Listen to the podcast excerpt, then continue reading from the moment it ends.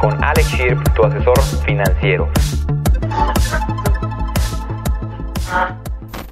Bienvenidos a este capítulo nuevo de tu video podcast Humanos Libres. Y hoy tenemos un invitado especial increíble él solito se va a presentar y va a tirar todo su rollo aquí. Vamos aquí a poner las redes sociales también. Síguenos en las redes sociales para que puedas tener más contenido de nosotros. Mi querido Jocoque, hermano Jorge, ahorita nos va a contar un poquito más sobre toda su trayectoria, a qué se dedica, qué está haciendo. Es un increíble, increíble persona y ahorita vamos a conocer un poquito más a detalle toda su trayectoria. Hermano, bienvenido. muchísimas, gracias, por estar aquí, por haberte tomado el tiempo de venir con nosotros a compartir, a mandarle a los humanos libres. Humanos libres es nuestra comunidad de gente que quiere, aspira y construye su libertad financiera, por todo el tema financiero que traigo. Y hermano, adelante, muchísimas gracias. No, muchísimas gracias a ti, Alex. Creo que me, me gustaría compartirles a todos los humanos libres, así es la comunidad. Sí, sí, sí. Bien, entonces un, un poco como de, de, mi trayectoria en el tema de emprendimiento. Sé que para el tema financiero pues hay muchas formas de alcanzar como esta libertad financiera, estar bien nosotros como persona financieramente, creo que es algo importante. Y pues creo que un poquito compartir esta experiencia de mi emprendimiento a lo largo de estos ocho años, de mis buenos, malos momentos, tanto o sea, financieramente, en mis negocios, en mis emprendimientos, creo que puede aportar un poquito para que aprendan un poco. Increíble, mi hermano. Ahorita, ¿cuántos seguidores ya tienes? ¿Tienes en TikTok? En TikTok estoy arriba del millón, un millón cien mil. Súper. Y pues bueno, ahí intentando en otras redes. TikTok ha sido como el, el, hit para mí. El despegue. Sí, la verdad es que, mira, justo antes de que empezara TikTok, hace más o menos que fue un año, en 2020 fue cuando empecé a tomar TikTok, pues no era una persona que estuviera como muy familiarizada con subir contenido.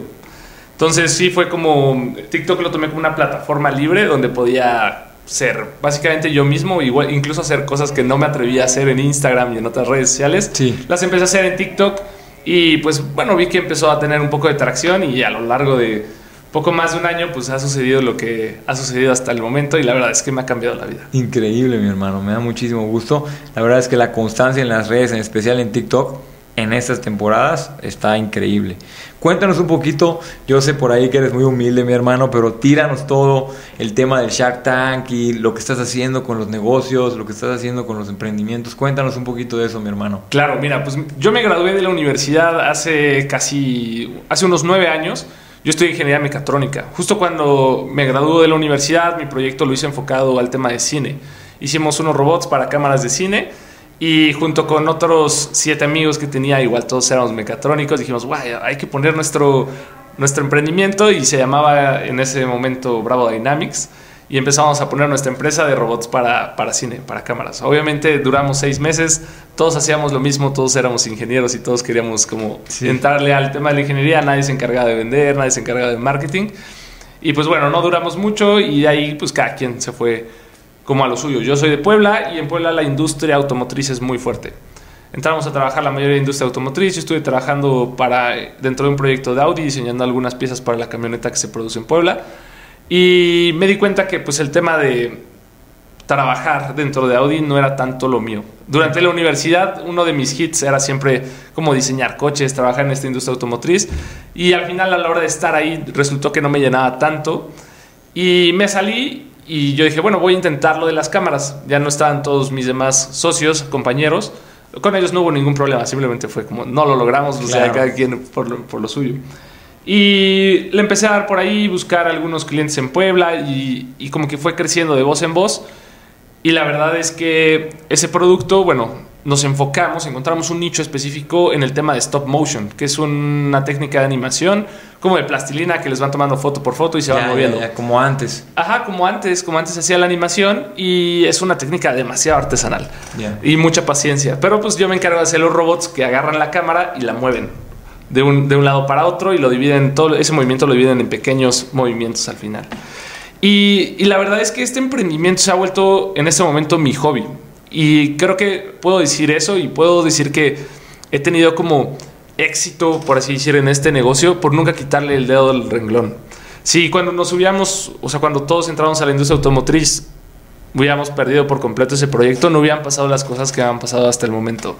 He tenido la oportunidad de trabajar con gente creativa muy, muy importante en, en el tema nacional de animación. Han estado con premios en Cannes. Incluso Guillermo el Toro tiene aquí en Guadalajara un espacio creativo que tienen algunos de mis equipos.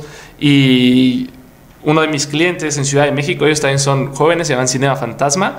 Son muy cool y están a punto de sacar la primera serie para HBO. Wow, sí, increíble. Está increíble. Y, y, yo la verdad me di cuenta que con el tema de ingeniería que yo sabía y a mí siempre me ha gustado como armar cosas, podía aportar a este sector que probablemente cuando entras a estudiar ingeniería no, no piensas que vas a acabar haciendo cine. Sí, no. Entonces resultó que con ingeniería yo podía apoyar a ellos y la verdad es que puedo decir que se ha hecho un ecosistema de, en el tema de stop motion, de creación, que se ha ido impulsando, ya sea con mis robots y con otras como tecnologías que se han ido incorporando a lo largo de estos nueve años, que ha dado muy buenos resultados. Increíble. Pero también me di cuenta que era un sector muy de nicho.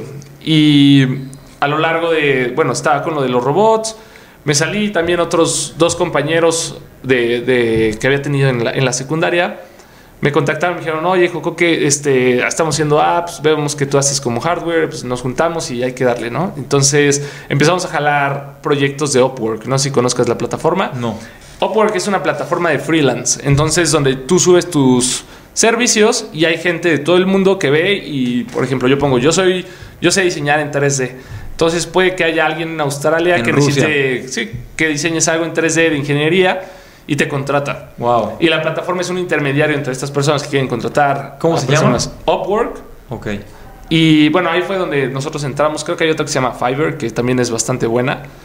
Y empezamos a agarrar proyectos internacionales. Y un proyecto muy grande nos cayó de una empresa de Estados Unidos que era proveedor de una marca que se llama Polaris, que son unos cochecitos como No, Buggy, los Racer. súper bien, Sí. súper bien, súper bien. Pues justo con ellos empezamos a, a trabajar en inicios de 2015 y le empezamos a dar duro en el desarrollo de un producto que querían implementar en uno, pues en los Racer, que era controlar estos coches a través de una aplicación, que tú Wow. pudieras encender el coche a través de la app, apagar el motor, toda la telemetría del tablero que te la diera la app, igual si le instalabas luces, un winch, todo lo cosas que le instalaras extra lo podías controlar a través de la aplicación diagnóstico del coche, igual lo podías escanear con la app y mandarlo al servicio y ellos ya sabían más o menos qué, qué había pasado.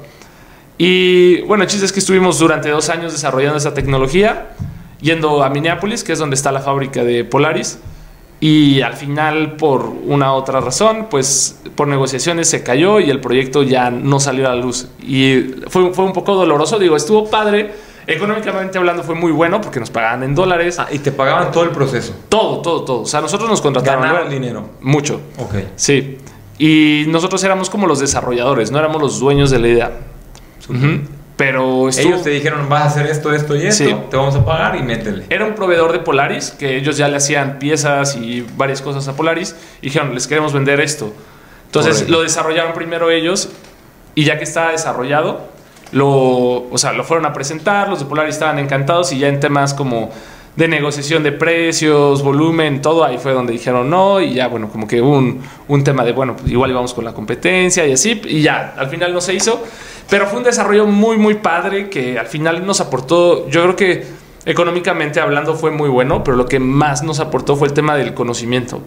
El saber cómo, pues todo el tema de desarrollo de electrónica, todo el tema de manufactura con moldes, ver proveedores en China, porque la producción está en China. Entonces empezar a ver como todo, todo este esquema de cómo un producto de tecnología pasa de ser como un proyecto de escuela o algo como No, muy que intangible, realidad y grande. que se hace realidad y muy aplicado o sea, a una industria ya, ya funcionando. O sea, no era un Incluso producto internacional. Sí, no, no era como de prototipos en impresión 3D, sino ya eran cosas pues profesionales y ya a un nivel bastante pro que pues estas personas a través de internet confiaron en nosotros, les vendimos bien la idea y al final dio muy buen resultado. El producto terminó siendo ya no controlada todo el coche, sino solo accesorios extras y se comercializó.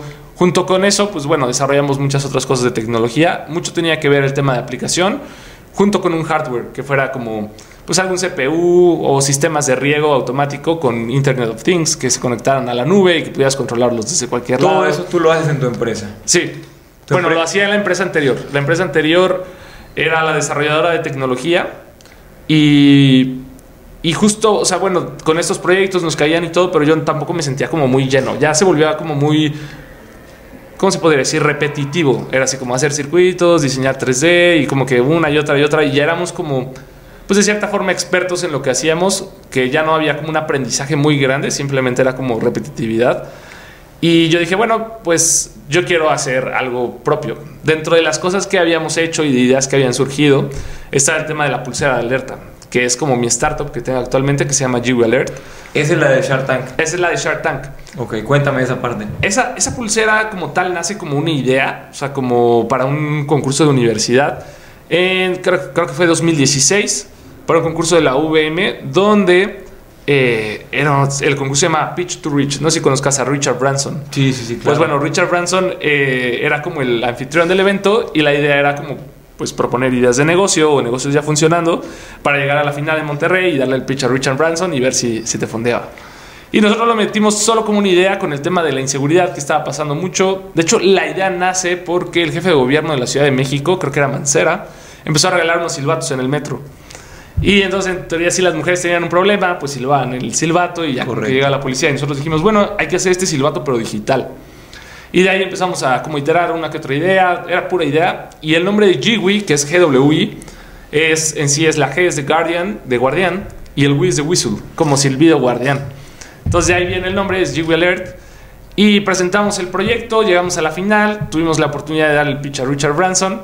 Una Sí, experiencia padrísima, sí. Wow. No, no ganamos, bueno, nos dieron un premio de consolación como de People Choice Award, como el proyecto más votado, pero como tal el proyecto no, no quedó. Ganó uno que se llamaba Aliada, que era un tema de como señores que te ayudan en casa y que las pudieras contratar a través de una aplicación. Ok. Y bueno, fue como nuestra primer como approach al mundo como de las, de las startups. Y ahí el, en Shark Tank, ¿cómo les fue?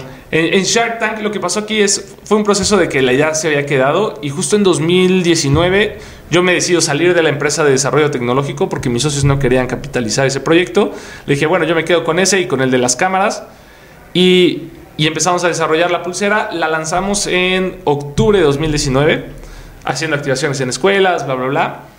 Y justo ese, es- o sea, iniciando el año de 2020, llevamos como tres meses vendiendo. Los de Shark Tank me dicen, oye, pues tu proyecto quedó dentro ellos, de, de la ¿Ellos te selección. buscan o tú, tú metiste tu...? Tú te metes. De hecho, a Shark Tank habíamos aplicado tres años. Desde que fue lo de Richard Branson, dijimos, bueno, hay que entrar a Shark Tank. Pero como solo teníamos una idea, no teníamos ni un prototipo, ni un MVP, ni nada como físico, no, no quedábamos en el programa. Pero ya en 2019 teníamos el producto físico, apliqué y nos dijeron, bueno, pues ya estás listo para pasar al tanque. Increíble. Sí, estuvo muy padre y pues la verdad fue un proceso, es un proceso que, que se lleva de entrevistas y todo para poder entrar al programa, donde van escogiendo a todos los emprendedores. Al final, por cada temporada, son alrededor de 100, 120 emprendimientos, que ya lo dividen en todos los capítulos, y se graban todos más o menos como en una semana. De hecho, si ves a los tiburones en sus redes, generalmente es enero, febrero, cuando ellos empiezan a subir así como de, oigan, ya estamos grabando la siguiente temporada. Ok. Y ahí pues van llamando a todos los emprendedores y pues vas, vas grabando. Algo muy padre es que también conoces a todos los, que, los emprendedores que van saliendo en, en tus capítulos. Conoces ahí algunos mientras tú estás como dentro del foro y todo. Como ahorita en, el- en la marca personal. Justo. Y, y es algo muy padre. O sea, la, la verdad es que sí, yo, yo me sentí chi- chiquito. O sea, se abre la puerta del tanque y tú, tú entras, ves a los tiburones ahí, pero es un, un set grande. Entonces, todas las luces son luces profesionales, te pegan. tú- o sea, yo, yo me sentí así como, oh rayos, ¿qué estoy haciendo aquí? Sí. Casi no ves a los tiburones en un inicio porque hasta como que yo siento que la producción te pega de más luz como para que te pongas más nervioso. Y ya estuvo muy padre. Ya empecé a dar mi pitch y todo. Y yo la verdad me sentí muy bien. Eh, no sé, tú ves en la televisión probablemente unos 5, 7 minutos de, de cada, de cada como emprendedor, pero pues tú estás ahí probablemente unos 20, 30 minutos. Y, ¿Y ahí les fue bien? ¿Lograron? no, no, no logramos inversión. La experiencia estuvo muy buena. O sea, bueno, creo que el poder haber ido a Shark Sí, Tank es como es una, una palomita, locura. así como dentro de el mundo emprendedor, más que. O sea, bueno, ahorita te cuento un poco qué pasó ya que salió el capítulo. Nosotros grabamos Shark Tank en enero del 2020. Llevábamos ventas muy, muy pocas, la verdad, de tres meses. De esos tres meses, mes y medio habían sido en escuelas, el otro mes y medio había sido familiares, amigos, como venta convencional. Empezamos a experimentar con el tema de, de web. Y justo en este, en este paso, digo, cuando ya yo salgo del capítulo, pues le marco a mis socios, yo fui solito. Mis otros dos socios son igual ingenieros. Y entonces como que a los ingenieros, no sé, se nos dificulta un poco luego el tema de, de andar hablando. Yo era un poco el más experimentado y me dijeron, no, güey, lánzate tú porque si no nosotros muy bien, mi hermano, ¿eh? nos vamos a congelar un poquito por ahí. Y, y pues ya, me tocó a mí salir del tanque, pues sí me agüité un poquito. Bueno, o sea, les, le marqué a todo el equipo que estaba ahí. en- Señores, Señores, no lo logré, una disculpa de todos. No te preocupes, hay que darle. Y, y pues ya, seguimos intentando. Y justo en este como encuentro, o sea, el tema de las startups es mucho encontrar, o sea, fondearte como para intentar crecer de forma exponencial, no tanto a través de ventas y utilidades de lo que vas vendiendo. Y, a ver, explícame un poquito más eso. Mira, para, el para- tema- para que la gente, vámonos por puntos. Claro, un, un startup no es como un negocio convencional. Un startup es un negocio, bueno, es una empresa generalmente de tecnología, un emprendimiento que, está hecha como para validar una idea que probablemente no esté tan testeada dentro del mercado, como una idea un poco más alocada. El tema de Uber empezó siendo una startup, el mismo Kavak empezó siendo una startup, que es como algo un poco disruptivo y muy enfocado al tema de tecnología. O sea, el de, oye, yo quiero vender todos los coches a través de un sitio web y que te los compro. O sea, como modelos de negocio muy disruptivos, generalmente son así startups. Una empresa, bueno, un emprendimiento normal puede ser una cafetería, este, algo que puedas ver así como, ah, la cafetería del junto tiene esto y esto. Sí. Bueno, si yo pongo esto, mi valor agregado va a ser el grano, ¿no? Y el tema de las startups es muy enfocado como el tema tecnológico.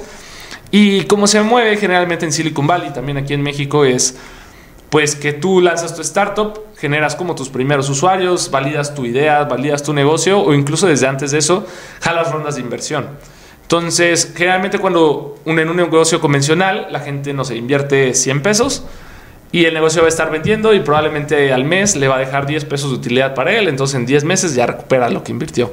En el tema de las startups funciona un poco distinto, porque aquí es como la gente invierte dinero y lo que ellos quieren es que probablemente el próximo año tú jales ahora inversión de otro lado, que son los fondos, eh, entran primero como los ángeles inversionistas, probablemente algún fondo semilla, y ya de ahí te vas a rondas de capital, la ronda A, la ronda B, con pues fondos de capital más grande, y lo que pasa es que las personas que te invirtieron antes, a la siguiente evaluación, ellas ya pueden duplicar, triplicar, cuadruplicar su, su dinero.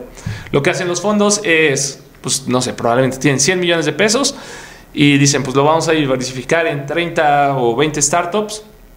Y las startups son, son inversiones de, muy, de mucho riesgo.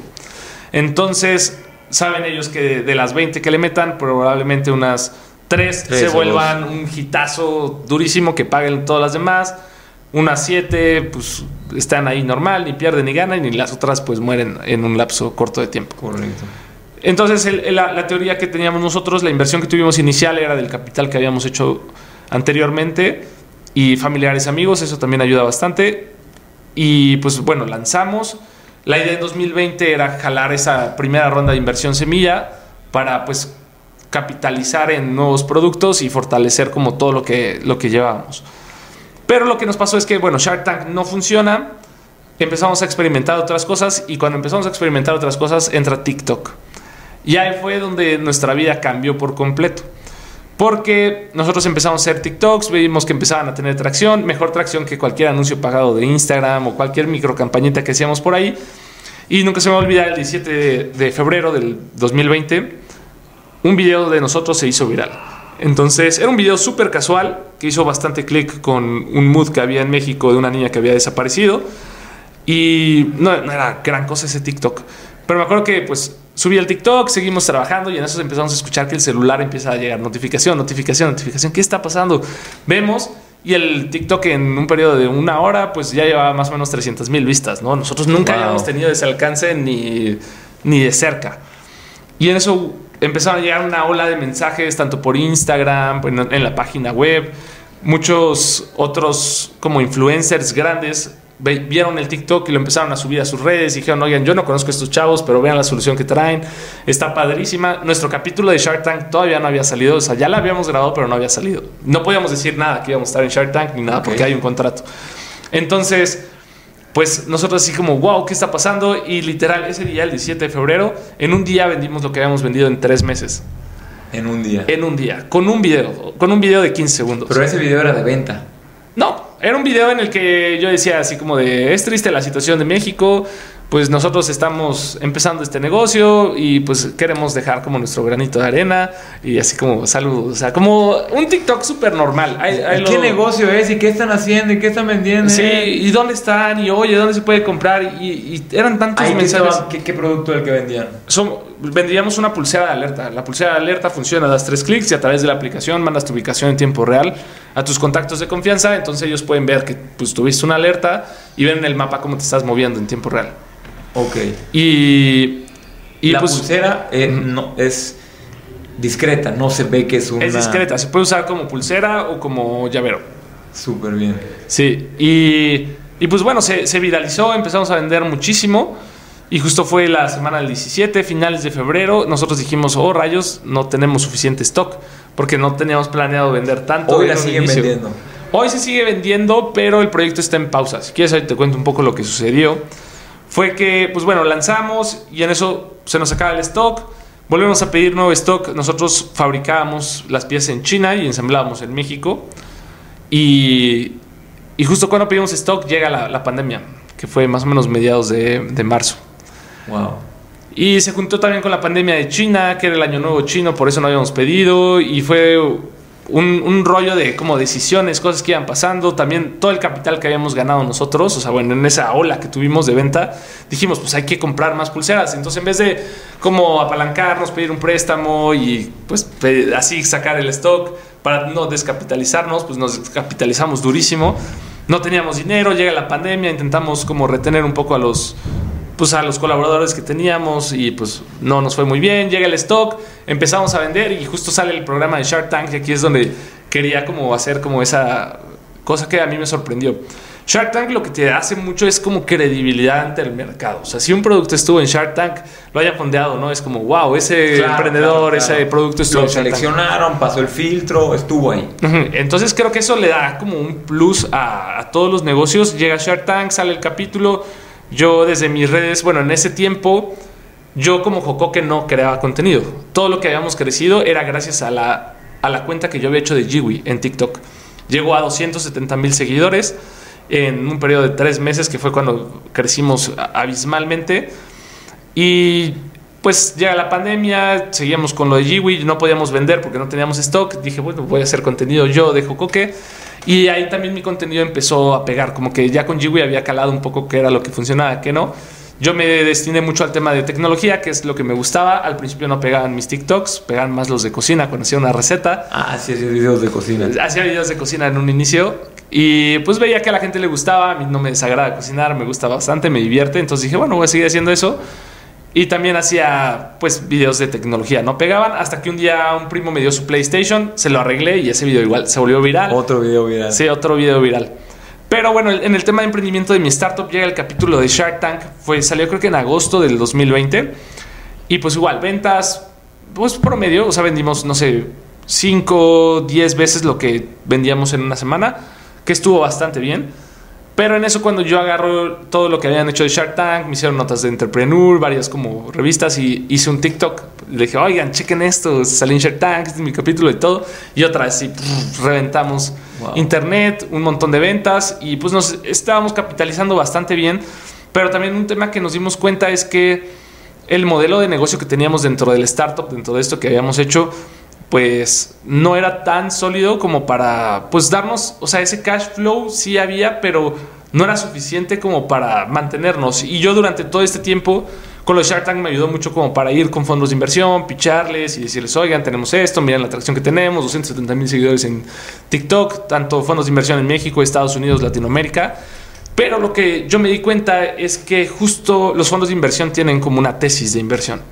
Entonces es como las personas que solo invierten en cripto porque pues, les gusta más cripto, o solo las personas que invierten en, en bolsa o en los como fondos indexados, no sé si así se digan. Sí, sí, sí. Entonces, la tesis de inversión de, las, de los fondos de inversión iba muy enfocado a temas de software as a service, que eran plataformas que monetizan a través de ventas de productos digitales, no tanto un producto físico. Ya. El tema de, de mi startup es que pues, nosotros como éramos ingenieros nos apasionaba el tema de desarrollo. Aparte, no solo estábamos comercializando un producto, sino también estábamos metiendo el costo del desarrollo del producto, de producto físico, más el costo de desarrollo de plataforma. Y pues se ve que muchas, muchos fondos de inversión en los años pasados habían invertido en startups de hardware, o sea, de dispositivos, de cosas físicas. No les había ido bien, entonces sus tesis ya decían, a esas no las peles, a esas no las vamos a invertir, pues son casi no pegan. Entonces ahí me di cuenta que el modelo de negocio que teníamos pues no iba a funcionar para jalar inversión. Fue algo desgastante a lo largo de finales 2020, principios 2021 y ya junto con mis socios dijimos, bueno, pues mira, la verdad es que la travesía estuvo muy bien Jiwi, pues como está, existe, o sea, bueno, no es como que podamos escalar a lo que queríamos escalar con lo que tenemos. Se abre un poco la ventana con Steren, que es algo que tenemos que todavía checar. Ese tema de Steren, ¿cómo es? ¿Ya se concretó? Platícanos un poquito. Igual me gustaría ir haciendo como poco de, resumen de todo lo que ya nos contaste, como en puntos, ¿no? El aprendizaje de todo este proceso. ¿Cuáles son las tres, cuatro lecciones que podrías dar? de todo este camino de emprendimiento, de todo lo que te ha pasado, caída, subida, Shark Tank, todo el proceso, todo, todo, todo, lo podríamos acotar a cuatro o cinco puntos estratégicos como para empezar a implementar, resumiendo tu historia de vida. ¿Cuáles serían esos cuatro puntos, cinco puntos, tres puntos? Pues mira, la, la verdad es que yo creo que el primer punto es que no le tengan miedo a sus ideas. Creo que lo que pasa mucho es que todos tenemos ideas, ¿no? Todos tenemos un sueño, estemos chiquitos, grandes, eh, que tenemos un sueño de probablemente hacer nuestro podcast, tenemos el sueño de hacer nuestra empresa, tenemos el sueño de intentar trabajar en la NASA o intentar trabajar en Uber. Y, luego creemos que esos sueños son demasiado grandes que ni siquiera nos atrevemos a, a comenzar. Luego intentamos como tener la estrategia súper bien resuelta, planearlo todo desde un inicio y como que nos tomamos demasiado tiempo haciendo esta planeación y pensándolo y sobrepensando esta idea. Hechos, actuar sobre la marcha. Es lo más fácil. Para mí creo que TikTok fue eso, fue hacerlo, simplemente hacerlo, ver qué pasa. No era profesional en creación de contenido, no tenía el mejor celular, nada. Lo único que fue fue hacer contenido, hacer contenido, hacer contenido, ir viendo qué funciona y sobre eso ir iterando. Increíble. Siguiente, ¿qué, otra más? Siguiente, yo creo que la otra sería nunca quitarle el dedo algo de lo que están convencidos. Y creo que eso es en cualquier emprendimiento y en cualquier como eh, idea que tengan en su vida. El tiempo siempre va a pagar. O sea, el ser constante, no necesitan tener esfuerzos descomunales a la hora de hacer un podcast. No necesitan tener esfuerzos descomunales si quieren ser youtubers y aventarse a hacer tres contenidos por día y todo esto. O sea, lo, lo mejor es Intenta, me gustó mucho la plática ayer de, con Carlos. Uno, de los speakers comentó el tema de es mejor como tener un paso seguro que puedas aguantar a lo largo del tiempo a intentarte desgastar. Porque si te desgastas, hijo, se, se vuelve. el ánimo, te cansas. Y hasta como que le pierdes amor a lo que haces. Entonces, intentar aguantar ese paso con el que siempre puedas tener el dedo en el renglón de ese emprendimiento. Puede que pasen años, pero después de esos años va a pagar. Y eso lo tengo muy claro con el tema de los robots que no fue algo, un esfuerzo descomunal que hicimos, pero pues actualmente puedo decir que he trabajado con el top de la industria de animación de stop motion en México. en todo México. Sí, sí. Increíble. Eh, otro, otro tip como tal de emprendimiento y como, bueno, me gustaría como el tema de generación de contenido. Creo que es algo que yo creo que muchas de las personas que están aquí escuchando este podcast están con, con ese cosquilleo, ¿no? De empezar a también subir contenido, dar, dar a conocer su voz. El tema de creer que nosotros pues no somos alguien como estos rockstars, ¿no? Que ya están dentro de la plataforma con millones de seguidores y así. Que como, nos vemos como dioses inalcanzables. Claro. Yo los veía así y, gente así nos verá a nosotros cuando somos iguales, casi casi. Sí, y, y la verdad es que todos somos iguales. Todos empezamos con cero seguidores, todos tenemos esta primera oportunidad y al final todos tenemos una voz dentro del mundo. Entonces creo que el tema de entrar a estas plataformas no es tanto presumir un tema aspiracional que tenemos, que, que, nos hace falta, sino más bien encontrar su voz. Creo que a la hora de que empezamos a compartir más contenido, con, ese, con esa práctica, con esto de estar haciendo, nos vamos a ir encontrando nuestra propia voz. O sea, desde, creo que mi voz, justo cuando empecé a hacer como contenido en TikTok no es la misma la que tengo ahorita. Ha ido evolucionando gracias a que pues he seguido subiendo contenido y he encontrado esta pequeña comunidad. Es muy padre cuando la gente pues luego llega hacia ti y te dicen, oye, es que gracias a este video que hiciste me, ayudó por esto y por el otro. es increíble. Cuando cambias vidas, transformas, aportas y realmente generas un cambio. Sí, entonces creo que si, si en verdad nos la creemos que nuestra historia no, no, no tenemos que ser grandes, como para saber que podemos tener un impacto en el mundo, creo que eso es importantísimo. Cree en nosotros. Increíble, mi hermano. Pues mi querido Jocoque, muchísimas gracias por tu tiempo, por tus palabras. Estuvo increíble, me encantó. Sentí que voló el tiempo y, hablas muy bien, te felicito. También por todo tu éxito, todo lo que has hecho, está padrísimo. Y sé que a mucha gente que nos está viendo y escuchando le va a servir un montón y vamos a poder ayudarlos en sus proyectos, en su vida, en sus inversiones. Recuerden seguirnos en nuestras redes sociales por ahí también humanos libres, libertad financiera, emprendimiento, negocios y muchísimo valor para ti y para todo lo que estés haciendo. Te mando un abrazo, mucho cariño, hermano, gracias por gracias a ti. por el tiempo, por estar con nosotros y seguimos en el próximo episodio, en el próximo capítulo de este video podcast.